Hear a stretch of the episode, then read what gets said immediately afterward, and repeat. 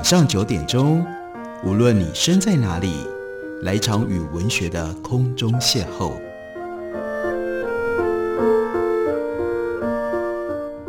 杨照谈书，邀您一同遨游文学世界，认识古今中外的经典之作。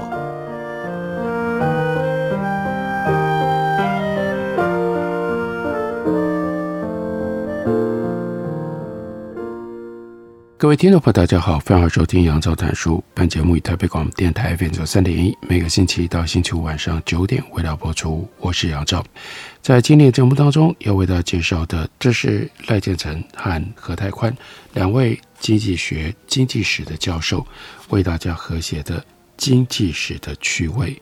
即使是学经济学的人都不见得常常会对于经济史有深入的认识跟研究。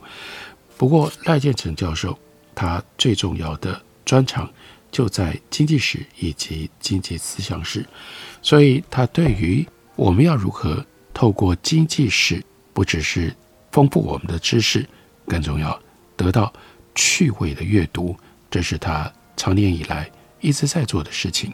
像是经济史的趣味，他就从我们常常不以为和经济学和经济原理。有关系的一些问题问起，例如说，他问汉人为什么不吃牛肉？我不知道大家会怎么回答。没关系，我们来看看赖建成教授怎么引导我们思考这个问题。他说，蒙古、新疆等地回蒙族的粮食基本上都是以肉食为主，因为那些地带不适合农耕，行游牧、逐水草而居，畜肉产量比。农产品丰富是主要的卡路里来源。汉族以平原和丘陵地的农耕为主，这种形态比较容易养活人口。秦汉以后的中国，只要维持上百年没有战争或者是水旱灾，人口很快就会激增到土地生产力不甚负荷的程度。人口一达到了饱和点，土地就会极度开发运用，跟河道征地、围湖耕作。土地过分开发的结果，那就是开山开到顶，杀人血满井。因为已经达到土地运用的极点，人口所需要的粮食超过土地所能够供养的程度，自然就会有饥荒。强悍者企鹅聚众成废，杀烧掳掠。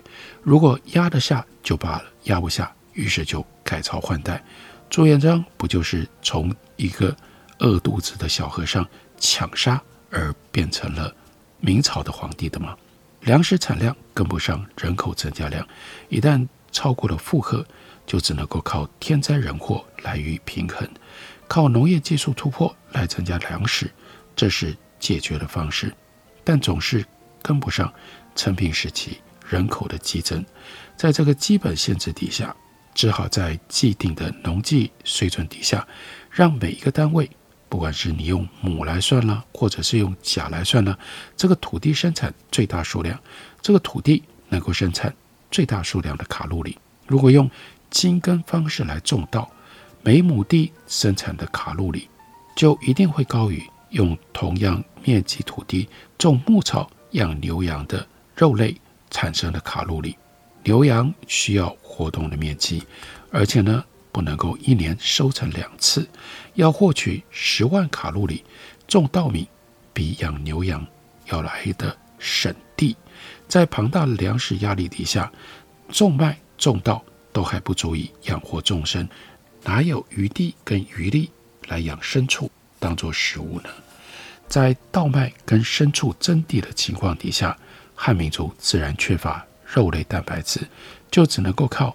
植物性的蛋白质来补充，这主要就是豆类，所以有豆浆、豆腐啦等这些加工品。但肉类还是人体所必需的，必然要去开发不占耕地的肉类资源。所以，例如说养鸡啦、养鸭啦，还有养猪。鸡鸭是养在屋子院子里，吃五谷跟田地里面的虫啦、螺啊；猪呢，养在房舍旁边的圈内。利用人类剩余的粮食，简而言之，鸡、鸭、猪看人类是共生的关系，我们用剩余的粮食跟不占耕地的空间来饲养，它们呢用动物的蛋白质来回报。以这种形态生产的肉量，当然不足以供应家庭。每一天每一个人所需要的，所以就再去开发另外一类不占耕地的肉类来源，例如说蛇啦、青蛙啦、老鼠啦、鱼呀、虾。可是鱼虾也不是各地都有的天赐的粮食，还得要有河，要有湖。在这里，赖教授引用胡适在他的《四十之书》里面所说的：安徽鸡西的平常人家，一年吃不到几次肉。有人用木头雕成鱼的形状，放在菜盘里，夹菜的时候呢，顺便碰一下那个木头雕成的鱼。表示呢，有沾到肉了，不知实情如何，但是呢，这就真的就是显示出非常非常凄惨的强烈肉类饥渴症。虽然说因为牲畜跟谷物争地，结果就使得肉类缺乏，富有家庭还是有能力消费，以不与五谷争地的鸡、鸭、猪、鱼为主。如果有钱人喜欢吃牛肉，成名时期会引起社会性的示范效果，中等家庭也仿效的话，那就会被迫有一部分的耕地拿来去养肉食用的牛羊，而一旦发生了水旱灾，这是常常发生的事啊，粮食供应就缺乏，要把养牛羊的耕地转种五谷来不及了，所以这不是市场供需的问题，而是维持长期社会均衡的一种。必要的禁忌。如果民间有吃牛肉的习惯，一旦遇到粮食欠缺，没有隔数资粮，比较贫穷的人就会饿死。所以呢，就用最根本的道德性的要求，切断民间对于牛肉的需求。牛耕田养活我们，不可以忘恩负义吃牛啊！这种道德要求纳入到了宗教之后，有效地压抑了对于牛肉的需求。富有的人家，就算有这种财力，也不敢轻易的来吃牛肉，免得被议论。这样的文化禁忌就能够有效阻挡养的牲畜跟长谷类来争夺土地的后果。然后赖建成说：“我是从肉骨争地的角度来看汉民族不吃牛肉的原因，这让我联想起另外为什么清教徒不吃猪肉。”旧约圣经里面有利未记，另外有生命记，耶和华都提到，信徒只能够吃有分蹄，而且呢会反刍的猪，因为是分蹄，但是不倒嚼，也就是不会反刍，就与你们不洁净。这些瘦的肉你们不可以吃，死的也不可以摸。所以赖建成他提出了对不吃猪肉的另外一种见解。他说：“我曾经跟人类学者讨论过，但他们不同意我的猜测。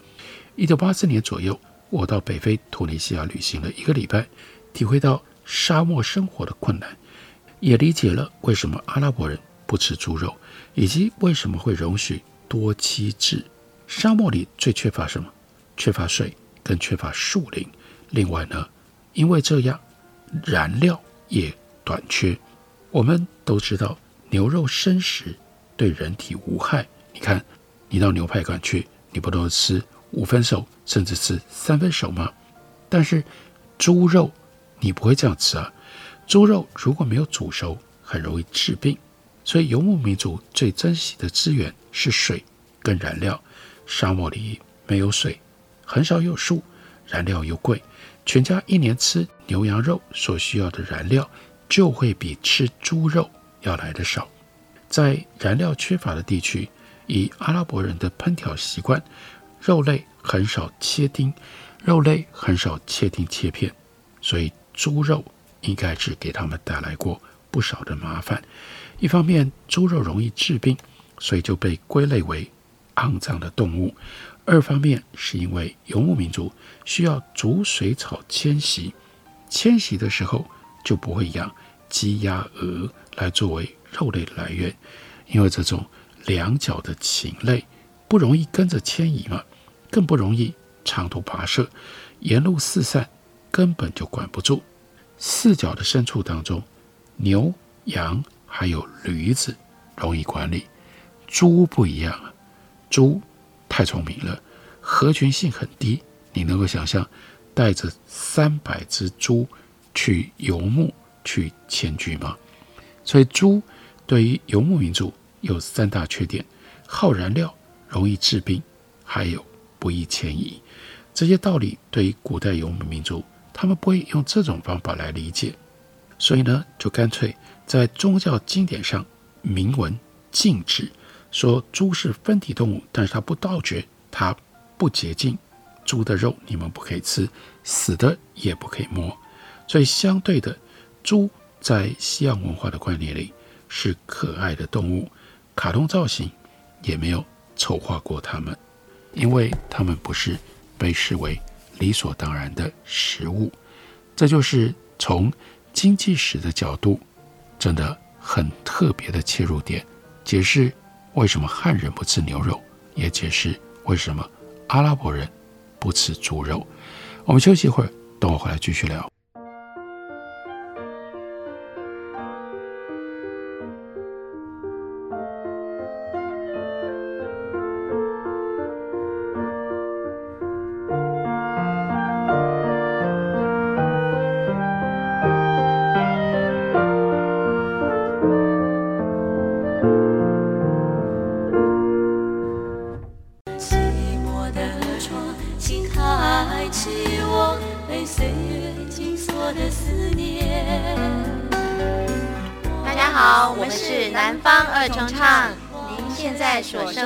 是最有活力的台北广播电台，FM 九三点一，AM 一一三四。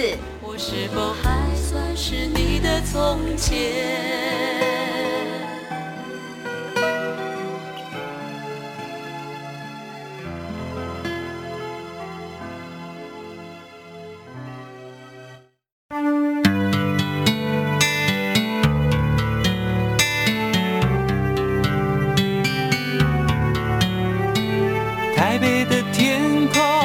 充满着希望每天陪伴你共度美好时光。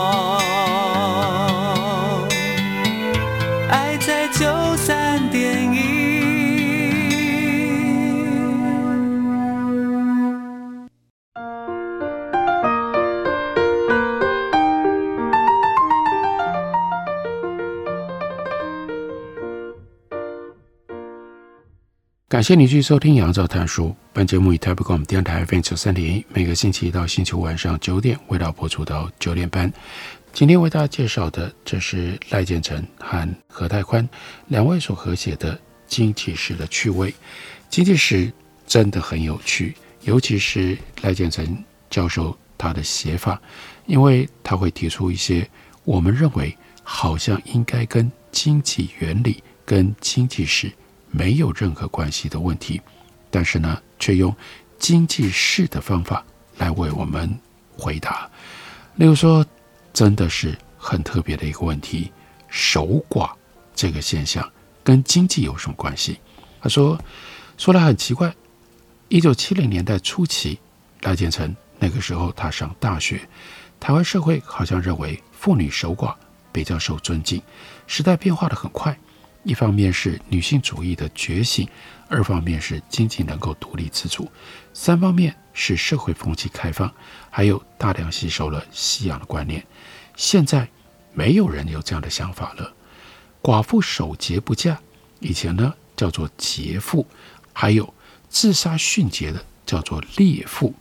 鲁迅在他的文章《我之节烈观》，这是他一九一八年所写的，有尖锐的观察。他说：“女子自己愿意节烈吗？答道：不愿意。节烈很难，很苦，既不利人，又不利己。然而人就牢不可破。可是无论何人都怕这节烈，怕他钉到自己和亲骨肉的身上。元代之前，寡妇通常会再嫁，守节是例外。到了元代，蒙古统治者把游牧民族的婚姻制度强加在农耕的。”汉人社会，使得原本属于妇女的人身权、子女权、财产权，全都转移到夫家。这项制度上的转折，让元、明、清丧夫了的妇女被迫选择守寡，因为这么做最符合他们的利益。从另一个方面来说，社会人文，尤其是经济上的转变，让明清妇女更容易守节，这就牵涉到了经济的因素。换言之，明清的守节风气是汉人的婚姻制度被外力扭曲了之后，妇女无奈之下的理性选择，也可以说是蒙古跟汉人婚姻制度的混血产物。到了民国初年，一方面受到西洋风气的影响，二方面有，例如说刚刚提到的鲁迅那样的见解，才引发了废止守寡的声音。举几个例子就可以说明，元代之前寡妇再嫁不是例外，而是常态。例如说，宋太祖把他的妹妹在妹夫死了之后，嫁给名将高怀德，陈仪、道学家、理学家，他都赞成他的侄媳妇再嫁。南宋的名将张俊，把他媳妇在儿子死了之后嫁给部将魏了翁，因为他的女儿丈夫死了，把他要再嫁，摆不停众多的竞争者，还有很多寡妇在家的例子，都可以看得出来，在宋朝的末年。并没有这种劫富猎妇的观念。蒙古统治汉人之前，如果女儿婚姻不美满，或者是女婿死亡了，原生父母或者是祖父母可以替女人安排在家，或者是让女儿回家居住，叫做归宗。换言之，元代之前，妇女的人身权基本上属于本家，或者是属于自己。蒙古人引进的婚姻制度。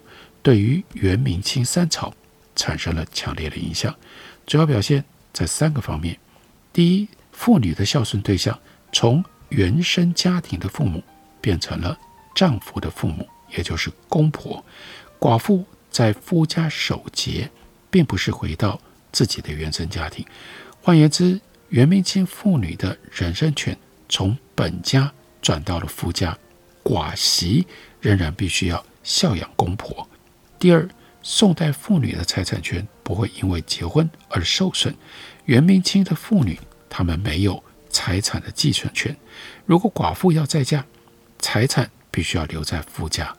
换言之，妇女结婚了之后，就把财产权也转渡给了他的夫家，失去了财产的支配权。但寡妇只要留在夫家，就可以保有嫁妆以及从夫家得到的财产。第三点。宋代丧偶妇女在家的时候，有权带走子女；到了元、明清，妇女就必须要把子女留在夫家，子女权也属于夫家，而不属于母亲。简言之，元代的新的婚姻制度，让妇女一下子失去了人身权、财产权、子女权。为什么会这样？蒙古跟汉人的婚姻制度有三项差异。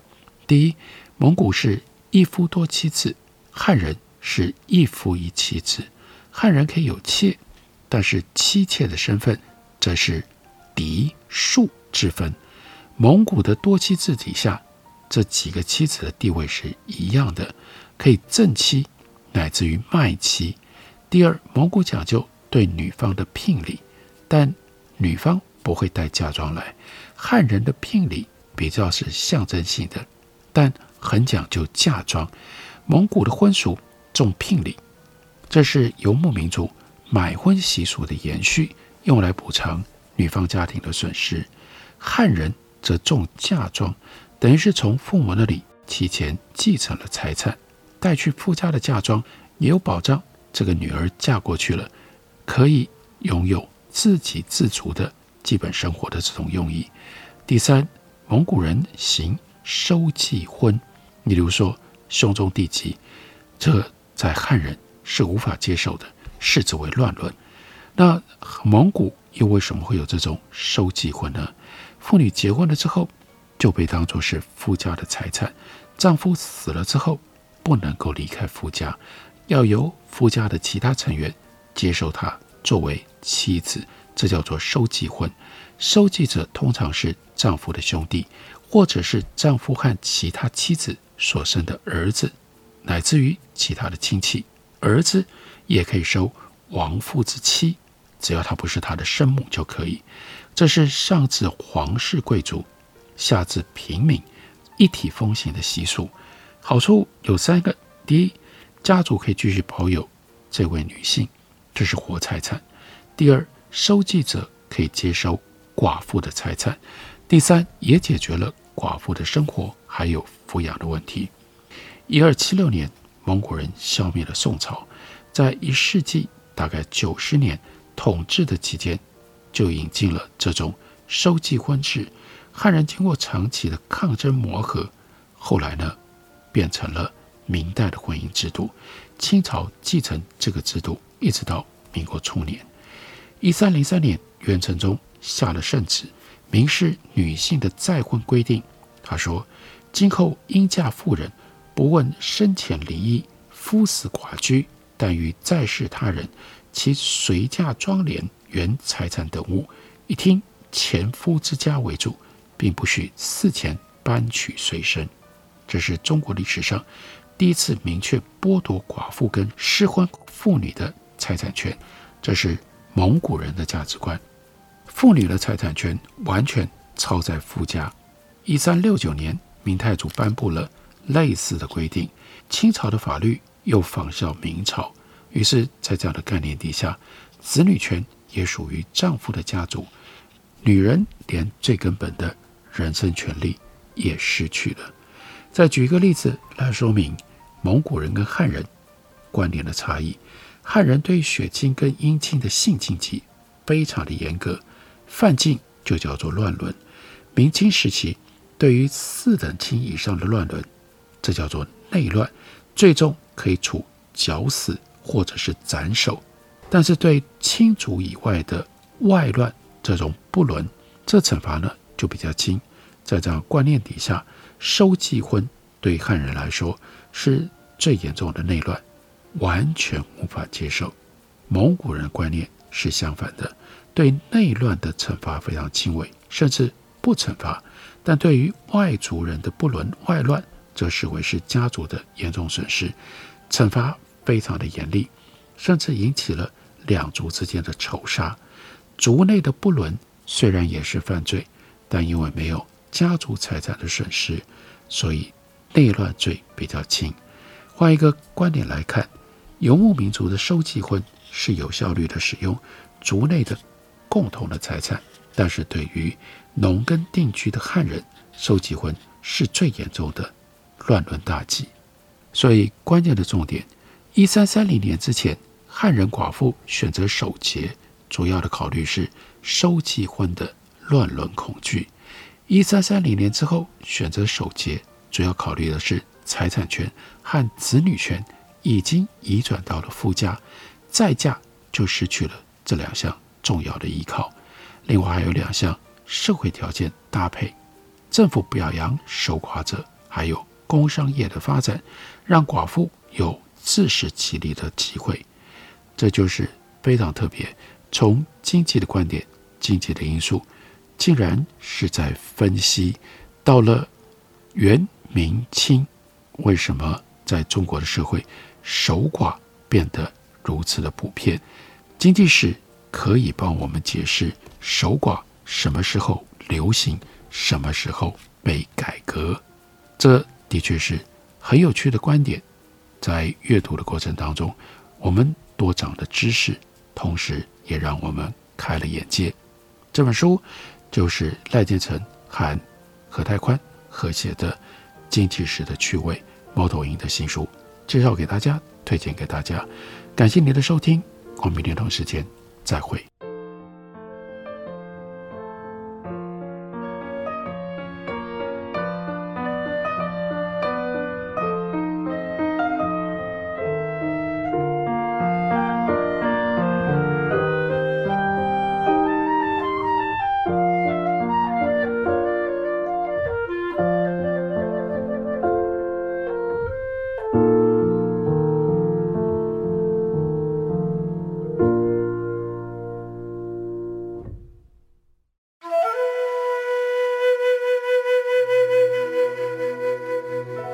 哎呦，电台转来转去都不知道听哪一台耶。你可以听 FM 九三点一那一台呀。FM 九三点一。对呀，FM 九三点一台北广播电台，从早到晚二十四小时不间断，内容丰富多元，有新闻、社服、健康、教育、资讯、政策、财经，还有译文、美食、音乐及观光，甚至跨越族群接轨国际。哇！最重要的是，错过了节目也不用担心，因为网络上会保留六十天，让你随时随地都可以随选收听哦。哇！那我赶快来搜寻九三点一台北广播电台，让你不只听见台北的声音。哦耶！您好，欢迎光临，两位吗？两双塑胶筷子，两个塑胶碗。我要一杯大冰拿。先生，你的饮料好喽。一支吸管，一个塑胶杯，一个塑胶杯膜，一个塑胶袋。每年有八百万公吨的塑胶垃圾进入海洋，影响到生态环境与海底生物的生存。不再使用一次性塑胶用品，减速爱地球，从你我做起。